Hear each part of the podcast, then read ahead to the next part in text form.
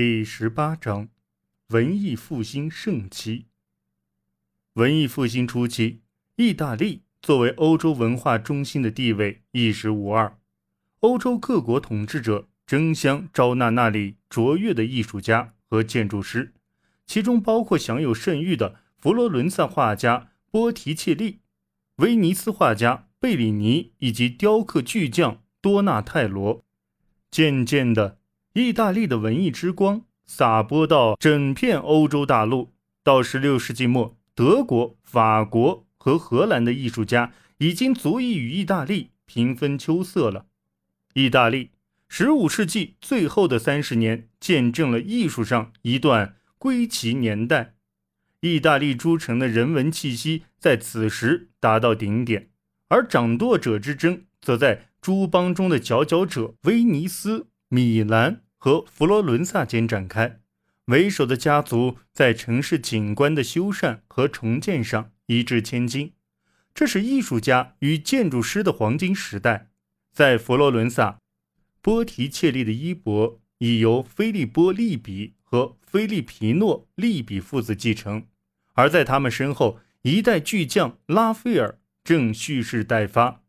到该世纪末，在法国入侵之下。较小的独立城邦的脆弱性暴露了出来，佛罗伦萨从此盛景不再。但几任教皇雄心未泯，充当了新赞助人的角色，慷慨地提供资助。拉斐尔和米开朗基罗都受聘于新皇宫与圣彼得大教堂的重新粉饰工程，而为了打造西斯廷礼拜堂中的旷世巨作，米开朗基罗。更是献出了他生命中最后的二十年的时光。欧洲北部，法国的入侵使意大利半岛诸多地区混乱不堪，陷入衰败。但在艺术领域，其影响却未必全是负面的。踏上意大利的土地，令来自北部的侵略军第一次领略到意大利艺术与文化的震慑力。此后，连续几任法国君王不仅期望。在意大利开拓疆土，还同样渴望招揽这里艺术巨匠为己所用。达芬奇便因此得以在法国享受休闲舒适的晚年时光。这种现象也令法国建筑呈现出不同以往的形式。它一方面体现着哥特式风格的精华，另一方面也融合了意大利对于古典美的独特演绎。意大利与德国新兴城市间密切的商业往来，也有助于意大利的文艺复兴之光越过阿尔卑斯山向北蔓延。阿尔布雷希特·丢勒曾在威尼斯和佛罗伦萨的艺术工坊学习。当他学成返回德国后，他所创作的木刻版画系列作品取得了轰动性的公众影响。此后。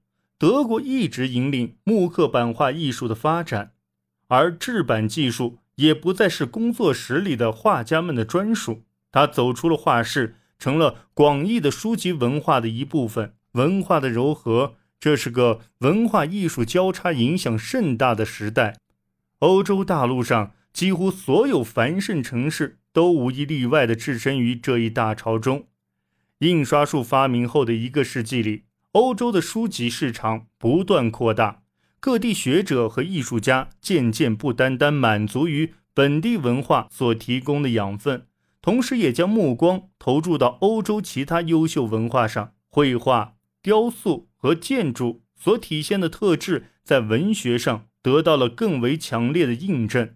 这一时期，文学、诗歌和戏剧可说是不分国界的人文主义传统。与意大利文学的崇拜的结合体，他们彼此之间互相影响、依存，形成了前所未有的景观。